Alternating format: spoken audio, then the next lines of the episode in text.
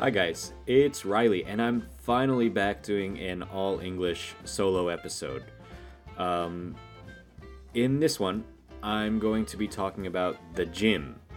Uh, I know I've already talked about the gym in an episode with Sota, and uh, at least one person enjoyed it, so that's good enough for me. I'm going to be doing a little bit uh, on my own this time. Uh, but this time, I'm going to be talking about the kind of some of the differences between uh, gyms in America and gyms in Japan. Um, to reiterate, uh, that means like to say again some of the things I said from the last gym episode. I've been going to the gym for about like three years seriously, um, all in Japan. And before that, in the US, I went, you know, a few times with friends or um, with my dad uh, when I was a kid. Um, so I used those experiences, and I also talked to some of my friends who go to the gym here and used to go to the gym uh, back in America and Canada. And um, then, of course, like I watch a lot of fitness YouTube. So uh, I'm going to be using all of those things to kind of talk about the differences that I've noticed. Um, in the first episode, I think there's going to be two probably. Uh, in the first episode, I'll talk kind of just about the gym basics, like the size and what you can expect to find in both gyms, as well as the prices. Um, yeah, so without further ado, let's get into it.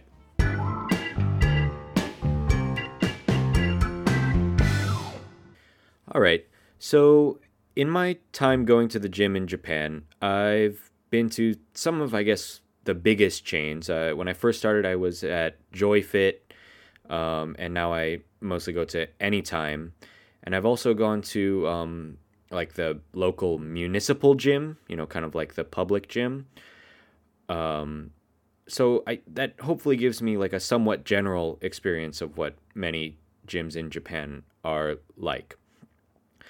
Um, and because anytime is like worldwide, um, hopefully I can have some like kind of direct comparisons of what even the same company does in Japan versus in uh, America. So, like one major thing, as with many things uh, in Japan and America, the size is pretty different. So at the gym I go to most of the time, the the branch I go to most of the time, there's like maybe 10 uh, treadmills. So like uh, that's the machine that you run on uh, with kind of like the moving uh, belt, I guess you would call it. Um, and you know like a few exercise bikes and things like that. Um, while in the States, I think it would be at least double that 20, maybe 30 treadmills and maybe like five to 10 exercise bikes. Um, and then the, the thing that I use most in the gym would be like the power rack, which is where the, the you do barbell lifts like squats or bench press, deadlift, etc. Um, and at my gym, there are three. There's a little bit of a bigger gym in town that I also go to sometimes that has four. But I think in the US, there would be quite a bit more than that, like um, maybe up to 10 at a kind of average gym. Um, and then, of course, there's like the stretching area, uh, which has space for maybe like four people if they kind of squeeze at my gym and in America would be like much much larger. Um, but that's kind of you know to be expected. Houses are bigger in America and uh, supermarkets are bigger in America, so the kind of the size thing is kind of uh, a regular thing when comparing the two countries. Um, another difference about like the physical aspect of the gym would be the amenities. So my local branch is kind of a small one, um, but it's aside from the workout equipment, there are you know some showers and that's about it. Um, I know in America, a lot of gyms will have like a sauna attached. Um, uh, sometimes like a, I mean, a pool is maybe like a little bit mm, extra. Maybe only kind of bigger, nicer gyms will have a pool, and we'll talk about that later.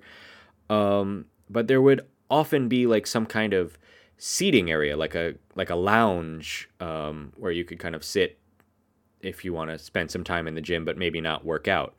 Um, and some places, some of the nicer places, would even have a cafe where you could buy coffee or um, like exercise drinks or something like that. Um, my gym just has a couple of uh, vending machines to buy like water or uh, Pocari Sweat or something like that. Um, and you know, in addition to the actual size, I think in America there are just a lot more gyms. Um, I know in most cities, like in New York where I lived, there was a gym on basically every block. Um, you wouldn't have to walk more than I don't know, like three minutes to go to a gym. Um, and in more kind of like rural America, I would say every other strip mall. Uh, um, a strip mall is like a uh, a row of stores, like restaurants, and um, maybe, sometimes there's like a supermarket in the middle of it, and then kind of like restaurants or smaller stores on the on the sides.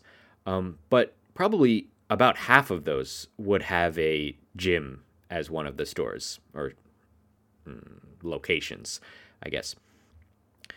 Um, yeah. So moving on to like price, uh, the price in Japan is something a lot of my friends complain about. So a lot of people who come to Japan for the first time and were used to going to the gym back in America uh, see the prices here and are kind of shocked.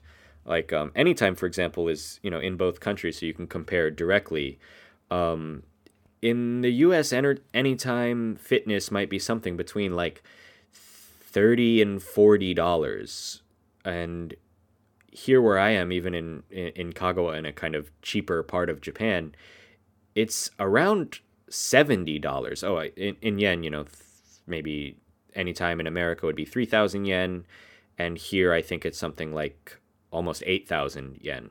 Um, and that holds true for all different kinds of gyms. So, like, if you go to a more serious, like, bodybuilding gym, uh, like Gold's Gym, it would be something like $45 in America. I don't know, maybe 6,000 yen.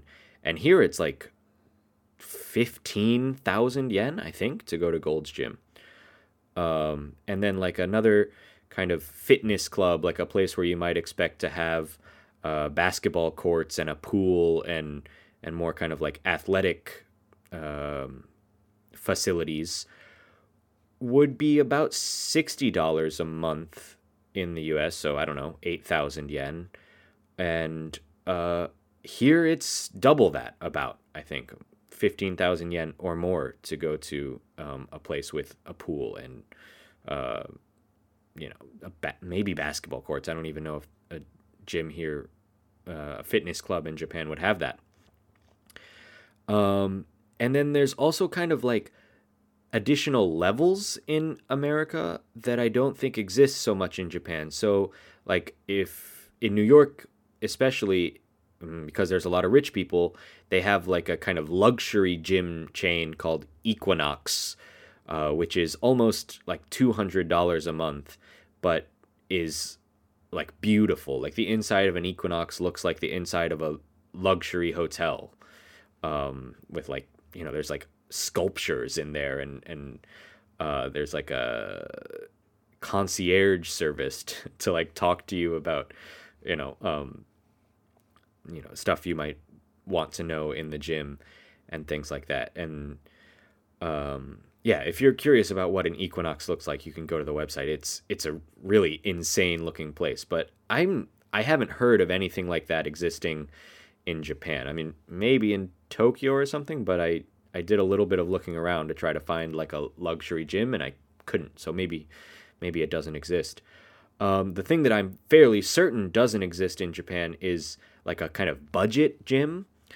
So in America, there's a place called Planet Fitness, which is um, ten dollars a month. So like really cheap, and it's it's not a bad gym, but it's not like um super serious. So it's more for like casual people who just want to maybe lose some weight, get in shape, um, and you know don't aren't necessarily concerned with looking like a, a bodybuilder or something like that. Um, but the closest thing to that in Japan, I think, is one of the kind of public uh, municipal gyms where you can go and pay, I don't know what it is, like 500 yen to go to the gym for um, like maybe two hours or something like that. Uh, which I've done a couple of times at my local municipal gym, but it uh, sorry, municipal means like run by the city. That's what I mean when I say uh, public gym or municipal gym. It means it's run by the the city. Um, and the one here, at least, was pretty. Mm, I don't want to say it was like run down. It was in good condition, but all of the equipment was quite old, like stuff that I was surprised to even see anymore. Uh, yeah.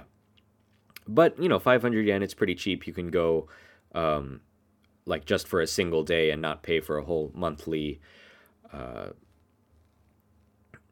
membership.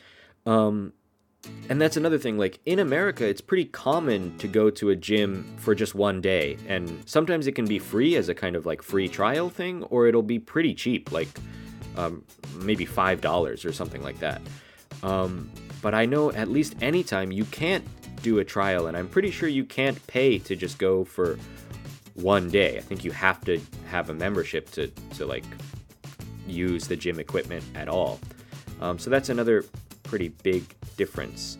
Um, that, yeah, maybe goes into a little more of what I'll talk about in the next episode, which is kind of gym etiquette and the gym rules, kind of not what what the actual gyms are like, but what people do in the gym. And so yeah, I'll talk about that next time. See ya.